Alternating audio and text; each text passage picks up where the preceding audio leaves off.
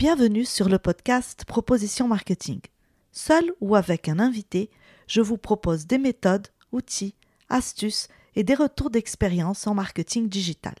Chaque épisode est une source d'inspiration et une invitation à la mise en place d'actions concrètes pour développer votre entreprise de manière durable. Je suis Christine Gédéon, consultante en marketing digital spécialisée dans la croissance des TPE et PME grâce à des stratégies digitales sur mesure. Soutenez Proposition Marketing. Abonnez-vous et laissez des étoiles sur Apple Podcast ou Spotify. Aujourd'hui, pour ce nouvel épisode, je reçois Laurent Deséchaliers, qui est product manager dans une euh, startup SaaS. On va échanger euh, sur les différentes visions du marketing. C'est un peu comme une réflexion pour définir la place euh, du marketing produit dans la stratégie euh, marketing globale de l'entreprise. Bonjour Laurent Deséchaliers. Bonjour Christine. Est-ce que tu pourrais un peu te présenter? J'ai même si j'ai parlé déjà un peu et mais surtout quelles sont quelle est ton expertise dans le product management et comment on va aborder ça après ensemble? Ça serait bien déjà que tu poses euh, les points de, de tes connaissances. Alors, euh, donc moi je suis product manager dans une startup euh, SaaS. Euh, je fais pas mal de choses, dont du product marketing, un peu de euh, du product management, et je m'interroge beaucoup sur ces sujets parce que je me rends bien compte qu'on ne peut pas simplement se contenter de faire un produit et espérer qu'il va se vendre, comme il y a quelques, peut-être même dizaines d'années, quand j'étais encore du côté technique, on ne pouvait pas simplement euh, fabriquer un, logiciel et espérer qu'il va se vendre. Donc c'est l'étape pour moi supplémentaire, c'est bien de construire, c'est bien de penser le produit, mais là c'est bien de savoir comment est-ce qu'on va l'expliquer, comment est-ce qu'on va le vendre, comment est-ce qu'on va trouver les bonnes personnes qui correspondent. Donc c'est toutes ces questions que je me pose. Euh, c'est pas à la base mon domaine de- d'expertise puisque j'ai une formation technique, mais au fur et à mesure, euh, par l'expérience, et l'expérience ça s'acquiert en faisant pas mal d'erreurs, bah, j'ai commencé à avoir une certaine, j'aime pas le terme expertise, mais une certaine connaissance dans le domaine et je continue à creuser autour de ces domaines. Comment tu vois euh, la place du marketing produit dans la stratégie marketing euh, générale de l'entreprise globale et aussi en fonction des objectifs euh, de l'entreprise? Alors, euh, ça dépend. Il y a plusieurs euh, typologies d'entreprises. Euh, il y a des entreprises où marketing, marketing produit sont pour moi la même chose, puisque le produit, c'est l'entreprise. Une un startup SaaS mono-produit, euh, souvent le nom du produit, c'est le nom de l'entreprise. Les objectifs de l'entreprise sont l'objectif du produit et inversement. Donc, il n'y a pas forcément une grosse différence entre marketing et marketing produit. Et c'est le produit qui va pousser la marque. Euh, à l'inverse, si on prend une entreprise comme Coca-Cola, c'est la marque qui va pousser des produits. La marque est plus puissante que les produits. Idem pour Nike, idem pour, euh, pour d'autres marques. Donc ça dépend vraiment de la, de la typologie euh, d'entreprise. Après, euh, l'articulation, j'ai mon idée là-dessus, mais je n'ai pas mis en pratique. Donc c'est vraiment une... moi, je suis dans des entreprises souvent monoproduits. hein, donc, mais pour moi, le, marketing est là pour être un, garant de, la marque et de l'histoire qu'on va raconter autour de la marque. Si je prends un exemple, par exemple Nike, Nike va faire à la fois des articles de sport, mais pour du football, pour du basket, pour plein de thématiques différentes, mais aussi va avoir des partenariats avec Apple pour euh, l'Apple Watch. Euh, Il y a aussi des, maintenant sur Netflix aussi, il y a des, des saisons de, de sport où on peut se faire du sport euh, devant Netflix. Donc il y a ils font une espèce de grand écart et la marque et la façon dont on va communiquer, le ton, euh, doit être garanti pour pouvoir protéger cette marque qui est l'actif le plus puissant de l'entreprise. Après, pour des entreprises euh, plutôt start-up, euh, pour ça que moi je me pose pas trop la question parce que marketing, marketing produit, j'ai même marketing et produit, moi j'irais même plus loin, faire un produit sans penser le marketing, ça n'a aucun sens. Bon, après c'est personnel. Euh, pour moi c'est la même chose, mais ça dépend vraiment de la typologie d'entreprise.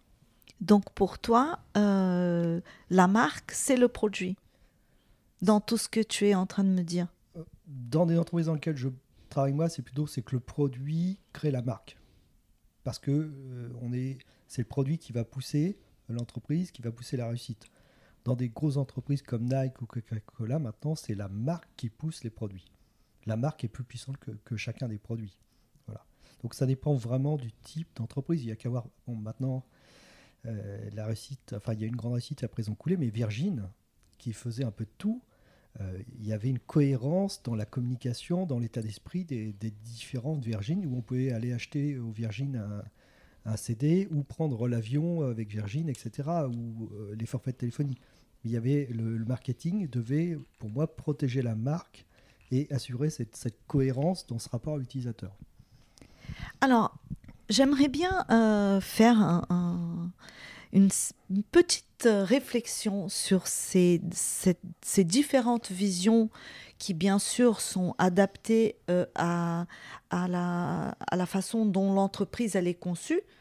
Euh, par exemple, je dirais dans les entreprises avec lesquelles je travaille, qui sont basiquement euh, des PME, euh, euh, des marques et des petites entreprises, B2B ou B2C. Comme par exemple si on prend une marque, une marque de vêtements ou de mode, on va commencer dans, dans, la, dans la mise en place d'un plan d'action, d'une stratégie marketing. On va commencer par connaître euh, le, client, quels sont ses besoins, euh, connaître la, concurrence pour euh, élaborer une proposition de valeur qui soit unique.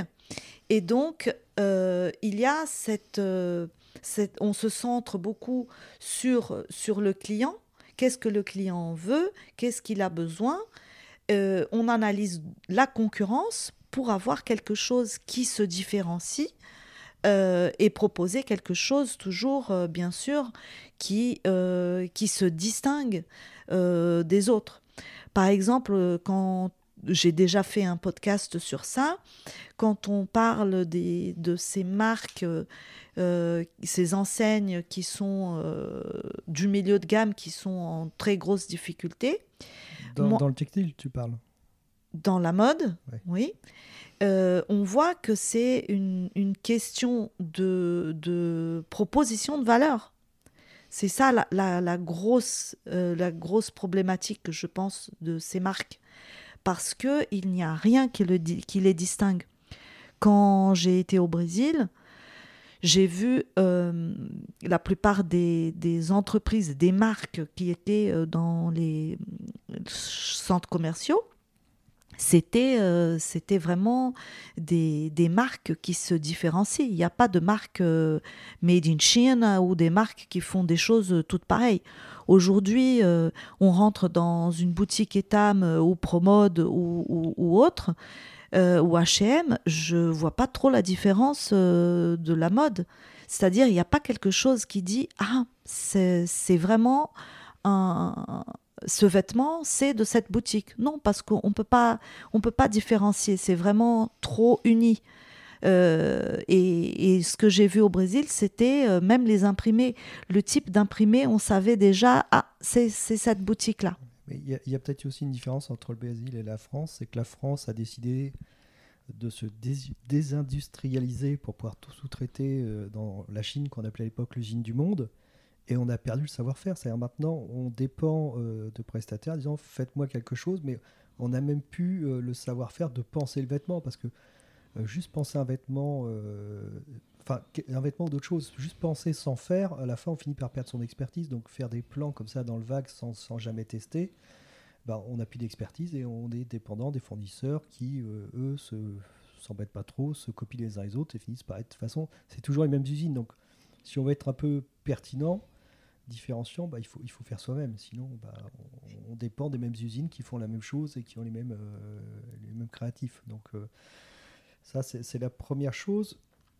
La, deuxième chose, peut-être, c'est aussi sur l'aspect pricing. Euh, plus, enfin, moins on est cher, plus la seule différence, c'est le prix. Un t-shirt à 5 euros, à part se différencier sur le prix, la marge de manœuvre va être très légère. Un t-shirt à 80 euros, on va pouvoir euh, là se différencier sur euh, comment il a été produit, sur la qualité de la coupe, sur, la, sur la qualité du coton, par exemple, parce qu'on veut un coton d'Égypte, un type de coton, etc. Je prends par exemple mes chaussettes rouges, c'est une marque de, c'est une boutique de chaussettes. on a des chaussettes qui coûtent, je crois, 15 euros, qui vont jusqu'à 60 euros la paire. On peut faire du sur-mesure. Bon, ben voilà, là, on peut se différencier parce qu'on vend cher. Si on vend pas cher, se différencier, ça devient euh, plus complexe et on se bat sur le prix et on sait ce que ça donne. La guerre des prix, bah, il y a forcément, enfin, il y a, y a, beaucoup de perdants par rapport à ça. Donc ça, c'est la première chose. Euh, alors tu as dit se différencier, la concurrence, c'est ça sur la proposition Oui, en fait, oui, c'est bien connaître son client, la concurrence, pour avoir une proposition de valeur unique.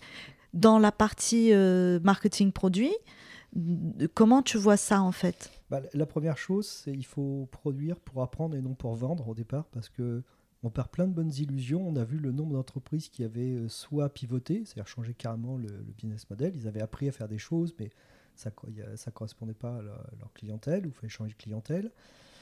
Mais au départ, on n'est plus dans un monde où euh, il y a très peu d'entreprises. Euh, seuls ceux qui ont de l'argent peuvent monter des usines. Donc, par exemple, à une époque, il y a encore 50 ans en France, si on voulait une cafetière, il y avait Mouinex et puis une ou deux marques, c'était fini. Donc, on faisait des cafetières, puis les gens les achetaient. C'était Maintenant, il suffit de voir par exemple une machine à café, le nombre de machines à café disponibles, c'est assez impressionnant. Et à tous les prix de qualité, c'est intéressant. Donc si, on veut, par exemple, arriver sur le marché de la machine à café, il faut être peut-être quand même sacrément plus intéressant que les marques déjà connues, parce que pourquoi est-ce qu'on irait acheter une nouvelle marque?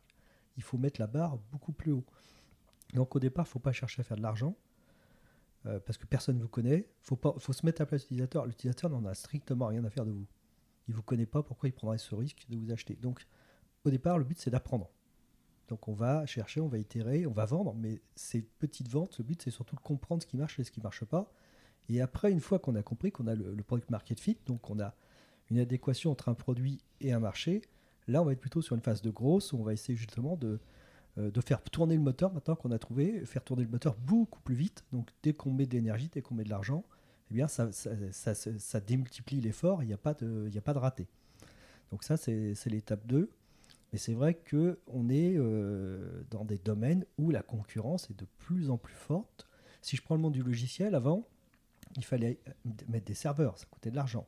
Il fallait acheter des logiciels, des bases de données, etc. Ça coûtait de l'argent. Donc on ne pouvait pas commencer euh, à faire quelque chose sans beaucoup d'argent. Et les logiciels, par rapport à des entreprises qui étaient 10, 20, 30, 50, 100 fois la taille des nôtres, étaient à des prix délirants.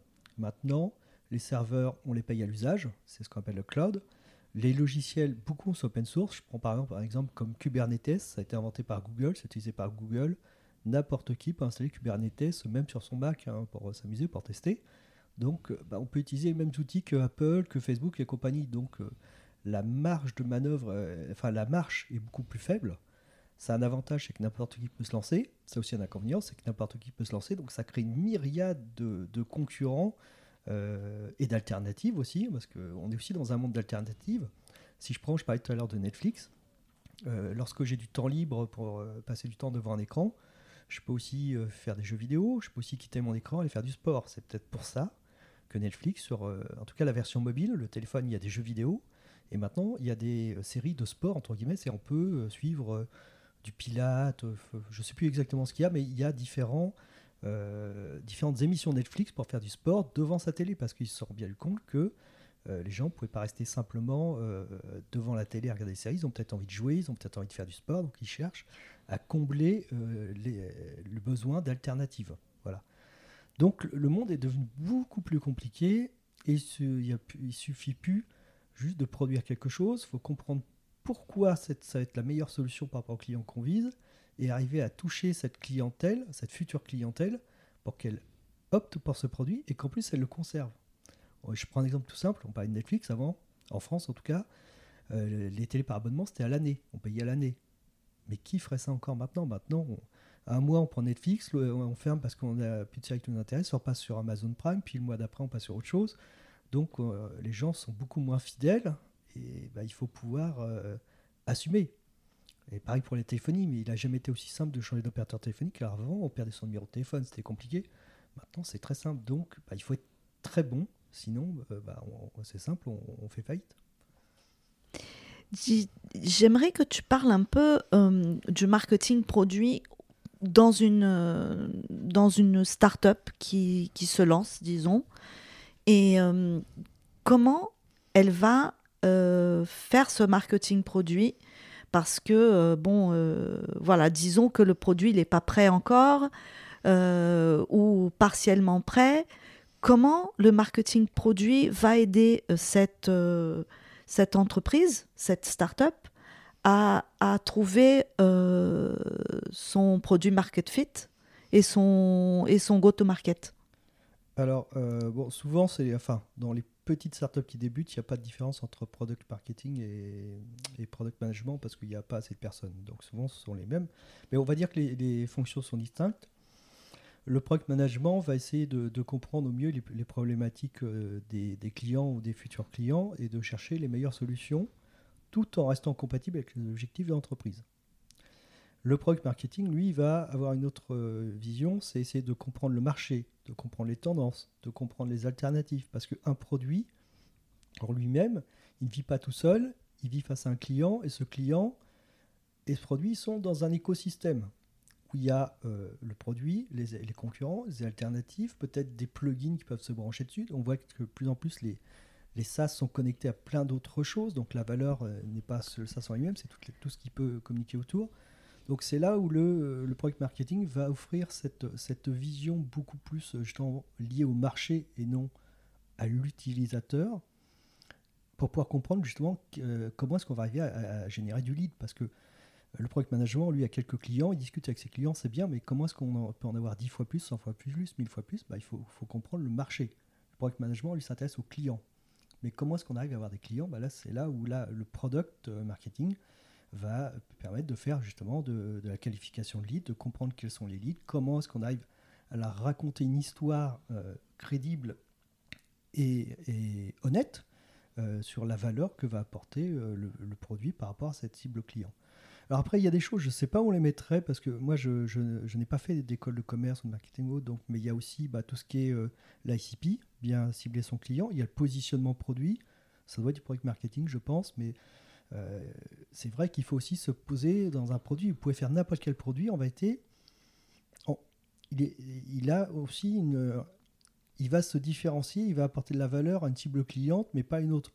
Je vais donner un exemple, c'était dans le bouquin d'April Dunford, justement sur le positionnement produit.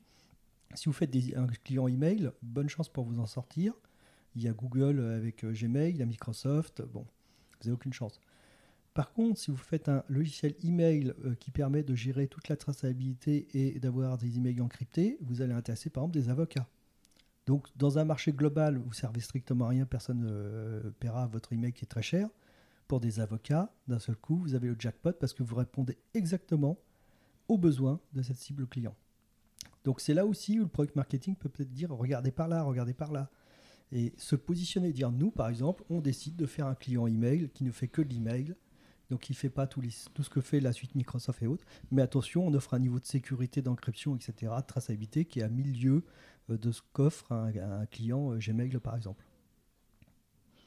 Comment euh, alors, euh, dans une boîte tech, se différencier dans ce marché euh, si concurrent? Et est-ce que tu penses que ça passe par l'innovation? Bah, Si on innove, déjà le monde va très vite. Dans la tech, le monde va encore plus vite. Donc si on n'innove pas, euh, on va se planter. Après, il faut faire de l'innovation qui apporte de la valeur au client parce que dire par exemple, on a mis de l'IA dans notre produit, super, mais pourquoi faire? C'est un peu ce que je trouve désolant dans certaines boîtes actuellement, c'est qu'ils mettent de l'IA partout au lieu de dire grâce à l'IA on peut faire ça. C'est quand même beaucoup plus intéressant que de dire on a mis ChatGPT euh, dans notre produit. Et tout le monde en ce moment en met, ça devient une mode, mais ce qui est important, c'est d'apporter une valeur euh, supplémentaire.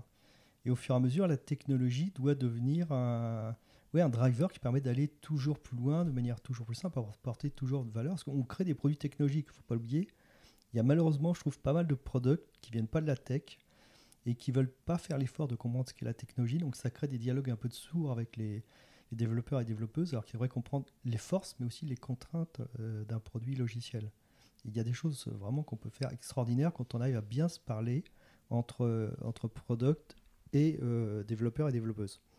Mais c'est vrai que il faut arriver toujours à se dire mais qu'est-ce qu'on peut apporter comme valeur différente, euh, tout en restant peut-être dans son périmètre. Alors parfois, peut-être le produit va évoluer et faire autre chose, mais c'est là où il ne faut pas non plus vouloir absolument faire tout et n'importe quoi, sinon on perd peut-être son identité ou sa fonction principale.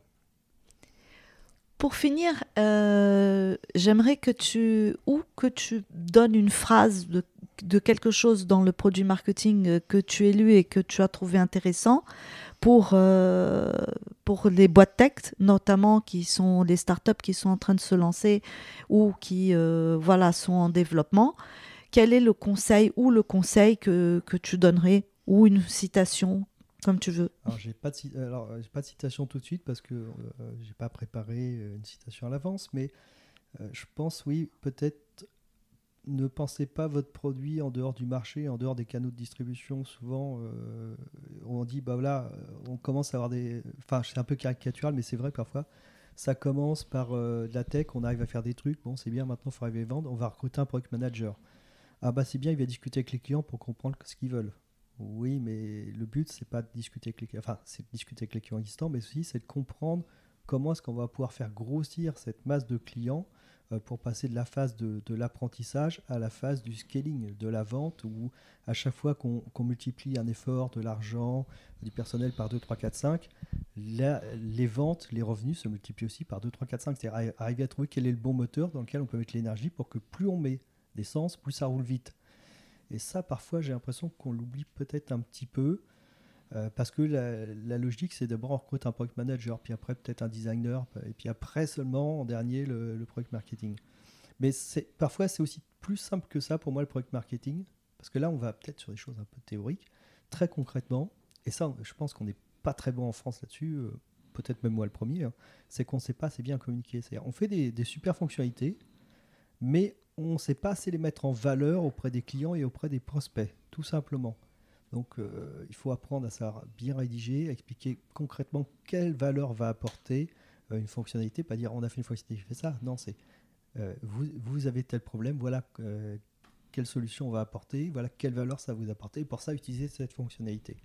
Donc je pense que le product marketing, ça peut aussi s'amener très simplement, c'est déjà, c'est ça raconter des histoires qui donnent envie à nos clients d'utiliser de plus en plus le produit qu'ils utilisent, et aussi aux prospects euh, de découvrir quels sont les vrais cas d'utilisation qu'il va apporter. Euh, par exemple, lorsque vous avez le droit à des, webinaires ou des démos dans certaines boîtes, vous voyez, on vous euh, fait une liste de fonctionnalités. Voilà, fonctionnalité ça, ça fait ça, ça fait ça, ça, ça fait ça. Ce qui serait plus intéressant, c'est justement que le marketing aide, disant, vous voyez, dans tel domaine d'activité, vous avez telle problématique, eh bien, regardez, voilà comment est-ce que nous, on a répondu à cette problématique. Je trouve qu'une démonstration comme ça est beaucoup plus intéressante euh, qu'une énième démo à base de liste de features. Mais tout ça, ça va aussi plus loin. Par exemple, je pense au plan, plan tarifaire.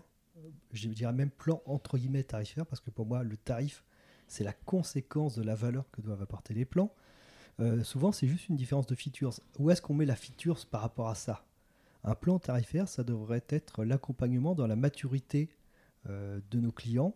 Donc, ils prennent par exemple le premier plan, on les accompagne pouvoir, ou le produit même, euh, par l'usage, les aide à monter en compétence, en maturité, et ils voient de la valeur, ils disent j'aimerais, je sais que je, peux avoir encore plus de valeur, et là la conséquence c'est pour avoir cette valeur, je vais payer.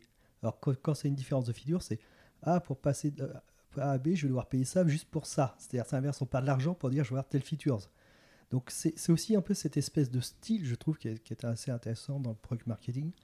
Mais alors, parfois j'ai un peu de mal à répondre à tes questions parce que pour moi, grosse marketing, product management, euh, enfin, on ne peut pas séparer. C'est comme si on enlevait un organe d'une personne, ça n'a pas de sens. Donc, euh, dans d'autres entreprises plus grandes, il y a des, chaque personne fait son truc et communique, tout à fait. Et entre elles. Moi, je mélange un peu tout parce que je, comprends tout. Voilà, donc euh, c'est plus organique, on va dire, ma façon de faire. Donc voilà. Mais vraiment, oui, il faut, faut, je dirais, pour simplifier à l'extrême, hein, le produit va s'intéresser au client, euh, existants, les besoins, et le marketing va s'intéresser justement à comment euh, transformer ce, marché en client potentiel. Et là aussi, il y a le gros qui va rentrer en jeu. Donc c'est un peu tout ça. Et ça doit devenir une espèce de machine bien huilée qui fait que plus on met d'énergie, plus ça va vite. Voilà, c'est ça. Après, on peut appeler ça marketing, grosse machin, ça, ça reste que des mots. L'important, c'est euh, que ça fonctionne. Voilà, c'est plutôt ça.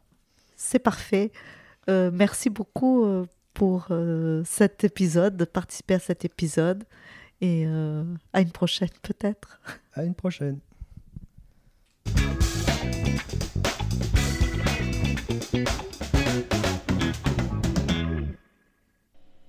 C'est la fin de cet épisode. Merci beaucoup de votre écoute. Si vous avez des questions ou si vous souhaitez me proposer de nouveaux invités ou une thématique à aborder, n'hésitez pas à me contacter sur LinkedIn ou Instagram. À très bientôt pour un prochain épisode.